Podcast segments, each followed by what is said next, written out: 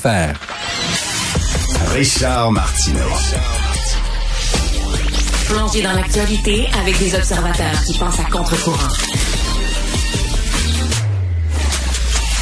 Est-ce que vous savez c'est quoi un tel? Un tel, T-E-L-L, tous les joueurs de poker connaissent ça.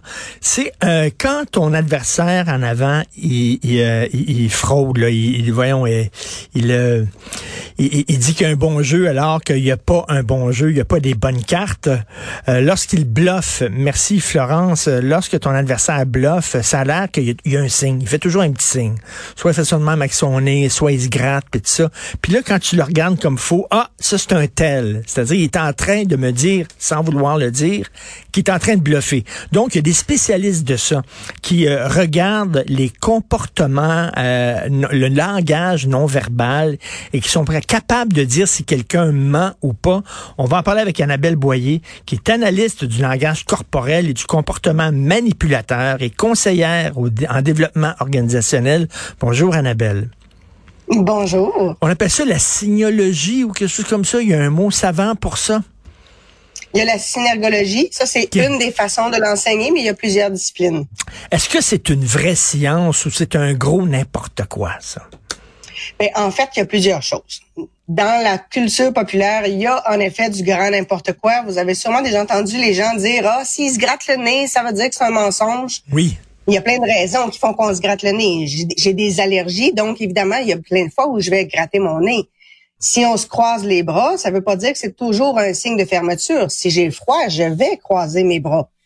Par contre, il y a des vraies recherches qui sont faites par des docteurs dans différents domaines en psychologie, en neurosciences, qui, eux, viennent nous expliquer un certain nombre d'éléments. Donc, quand on prend les éléments de la science comme tels, il y a des éléments qu'on arrive à trouver, qu'on arrive à mieux comprendre dans le comportement et dans le langage corporel des gens. Fait qu'il y a des vraies données, mais évidemment, dans la culture populaire, il y a plein de mythes aussi qui circulent. Il y a des gens qui sont capables de mentir, qui restent froids. Moi, je suis un mauvais menteur, épouvantable. Moi, je, je pense aux douanes, j'ai rien à déclarer, puis dans ma face, c'est écrit que je suis coupable. Puis pourtant, j'ai rien dans mes valises. Puis j'arrive au douanier, là, puis je suis comme ça, là, puis le gars, il est sûr, en me regardant, je suis un trafiquant de drogue, c'est sûr et certain. Je serais un très mauvais mari infidèle parce que ça paraît dans ma face. Mais il y a des gens qui sont capables qui sont le poker face, comme on dit. Là. Ben, il y a des gens qui ont de l'entraînement. On s'est rendu compte, entre autres, chez les gens qui sont manipulateurs, que quand on analyse au niveau de l'enfance, c'est pas des enfants qui ont été maltraités. C'est des enfants qui ont eu deux parents qui donnaient des réponses incohérentes. Il va voir papa, papa dit non. Il va voir maman, maman dit oui. Fait qu'il lui comprend que s'il va tester certaines personnes, il peut obtenir une réponse. S'il arrive un vendredi soir puis qu'il va voir maman puis il teste une première fois, il y a un non, une deuxième fois, il y a un non, mais à la cinquième fois, il y a un oui, ben là, il apprend à tester. Mais il apprend aussi à manipuler et il apprend à mentir assez jeune. Et quand le mensonge fonctionne, ben là, ce qu'on voit au niveau du cerveau, c'est qu'il y a une zone qui s'active qui lui permet de sécréter de la dopamine. Il est fier d'avoir réussi. Et comme il est fier d'avoir réussi, il veut réessayer ce qui fait qu'à l'adolescence, à l'âge adulte, ça nous donne d'excellents menteurs parce qu'on n'a pas les signes de malaise, hmm, de je viens de dire quelque chose, je vais me faire prendre. On l'a pas parce qu'il sécrète de la dopamine. Parce qu'il y a des signes qui sont évidents. Quelqu'un qui rougit, quelqu'un qui a le regard qui fuit, qui te regarde pas dans les yeux, quelqu'un qui avale beaucoup. Là. Quand le gorgoton fait ça, là, c'est un signe de mensonge. Pas besoin d'être un, un psy euh, pour, pour savoir ça. Mais il y a des signes de, de mensonge qui sont beaucoup plus subtils, euh, Annabelle Boyer. Ouais, ben entre autres, une des choses qu'on a analysé, c'est que quand on regarde autour de soi, quand on parle généralement, à moins d'être dans les médias évidemment, mais en temps normal, dans une vraie conversation, on va avoir tendance à regarder un peu partout ailleurs en même temps qu'on parle, parce qu'il y a des gens, parce qu'il y a du mouvement, pour toutes sortes de raisons. Mais en temps normal, quand on change de direction, le regard a besoin de cligner. la tête, pour pas être étourdie par le mouvement, il faut qu'il y ait un clignement de paupières. Ça, c'est une défocalisation. Mais c'est une défocalisation que je ne contrôle pas. Par contre, quand je suis en train de mentir, je suis en mode vigilance et là, je vais changer de direction et je vais revenir et je n'ai pas ce clignement de paupières-là. Je suis au contraire très focus. Sauf qu'évidemment, ça, c'est plus difficile à observer. Il faut être habitué pour être capable d'observer ça. Mais ça, c'est un, un signe que l'on retrouve beaucoup plus souvent.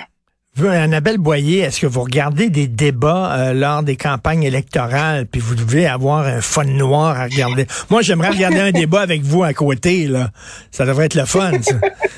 est-ce que vous voyez des choses? C'est très, très, très actif. C'est très actif. C'est sûr que moi, je prends des notes. Là, je me, je, je me fais des feuilles, évidemment, pour chaque débatteur.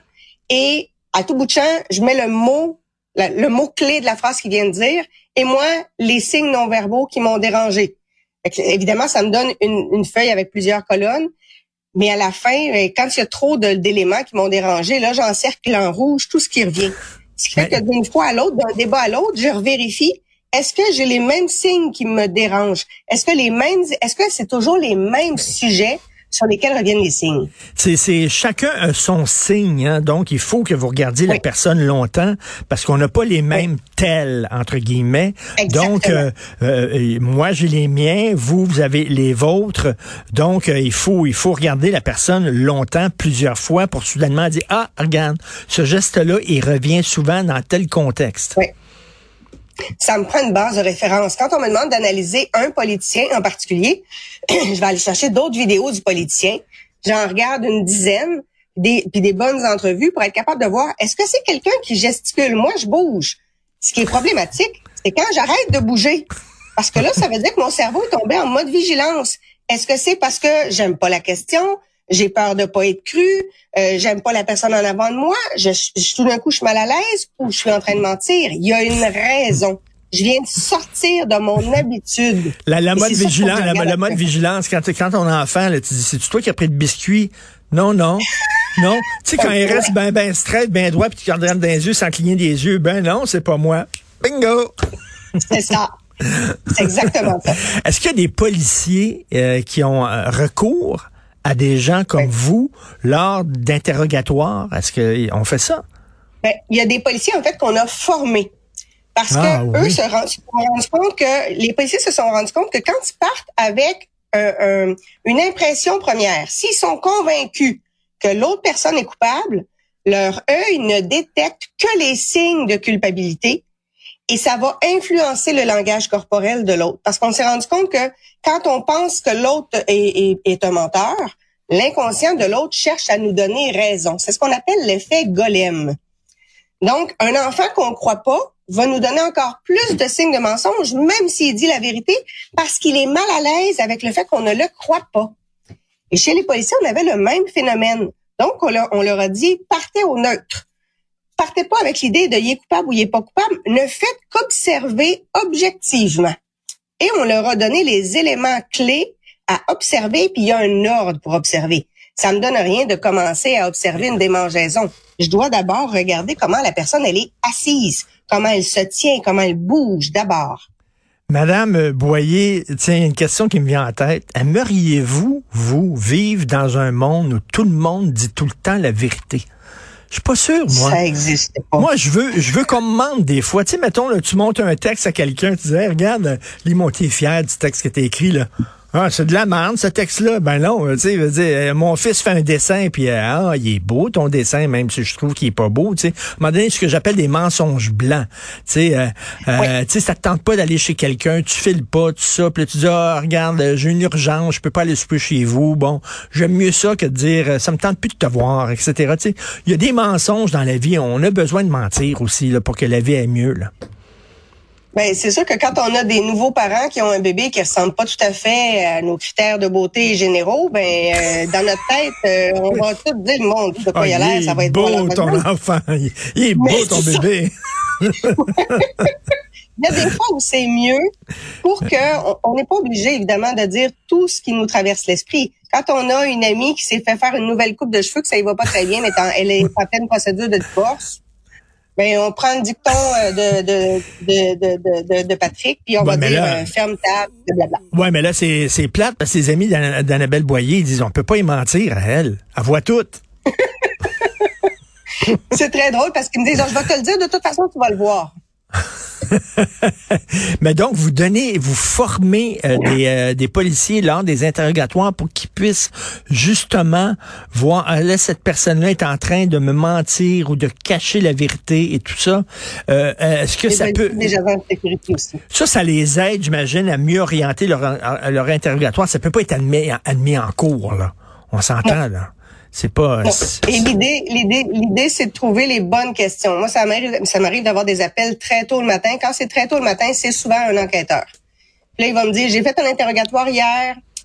J'ai un mauvais feeling. Il y a quelque chose qui marche pas. C'est, c'est supposé être juste un témoin, mais il y a quelque chose qui va pas. OK. Quelle question t'as posée? Là, il me donne les trois, quatre premières questions. OK. La troisième question, c'était quoi son axe de tête? C'était quoi le mouvement des pieds? Là, ils vont revoir les enregistrements et ils me Le mouvement des OK, pieds. j'avais telle, telle, telle affaire. Oui, le mouvement des pieds. Parce que les gens pensent pas à contrôler leurs pieds. Mais c'est une, c'est un bon élément révélateur parce Mais que quoi, quand le, on est mais, à l'aise, ce que vous dites, Madame Boyer, c'est que le corps, lui, veut dire la vérité, alors que le cerveau veut Oui. pas. Mais veut, veut mais Oui. au-delà de notre volonté, le corps dit la vérité. Le corps est mal En quand fait, on dit qu'on ment. on s'est rendu compte que les pensées, évidemment, partent de l'inconscient et se rendent jusqu'à la conscience. Mais c'est pas toutes les pensées qui deviennent conscientes. Puis il y a un délai entre le moment où une pensée inconsciente devienne consciente. Le délai est de 4 à 10 secondes. 10 secondes, là, c'est long. Et le corps, lui, il a le temps de donner énormément d'indices pour quelqu'un qui sait quoi observer. Et je peux pas contrôler en même temps ma tête, mes bras, mes pieds, ma posture, ma voix, les, les démangeaisons. C'est impossible. Dès que j'essaie de me retenir, il y a des choses qui s'en viennent. J'ai envie de me gratter, j'ai envie de changer de position. Donc, je peux pas en même temps contrôler tout ce que je dis et contrôler tout ce que mon corps dit en sachant que ma tête est consciente 10 secondes en retard. Ah, c'est fascinant. Dernière question, Mme Boyer, puis ça, c'est important, ça. Les gens vont nous écouter. Comment on peut bien mentir? Parce que vous, vous pouvez, là, euh, vous pouvez peut-être bien mentir. Vous êtes peut-être une bonne menteuse parce que vous savez ce qu'il faut pas faire quand on ment. Ouais. Alors, si je veux être un bon menteur, qu'est-ce qu'il faut que je fasse? En fait, il faut s'entraîner et il faut se filmer. Ah ouais. Parce qu'à un moment donné, moi, les premières fois que je faisais des cours, j'étais une très mauvaise menteuse. C'était épouvantable. Tout le monde arrivait à découvrir mes mensonges. C'était ridicule. Sauf qu'à un moment donné, j'avais compris qu'il fallait que je sois le plus naturel possible. Donc, moi, je gesticule. Il faut que je gesticule. On me demandait de mentir sur un tableau que je n'avais pas vu. Mais avant, je suis allée dans la salle de bain et je suis allée visualiser le tableau comme si je l'avais vu. Je l'ai vu dans ma tête, j'ai vu les couleurs, j'ai vu le- le- le- la grandeur. Donc, je l'ai vu réellement dans ma tête. Quand je suis venue pour en parler, évidemment, j'ai répété ce que j'avais vu en vision. Et là, oui. j'étais plus convaincante. Ça- Évidemment, si on m'avait interrogé pendant une heure, euh, là, là j'aurais trouvé ça plus difficile. Ça demande énormément d'entraînement. OK, donc euh, je vais avoir tantôt euh, avec moi en studio un agent double, quelqu'un euh, qui est un les meilleurs. un policier qui se fait passer pour un trafiquant de drogue. Écoute, là, ta vie est en jeu, là, parce que si le gars, il croit pas ton histoire, puis croit pas ton mensonge, là, pouf, t'es faite. Oui. Ils doivent être- euh, ces gens-là doivent s'entraîner, peut-être avec des gens comme vous, puis se filmer, puis tout ça, là.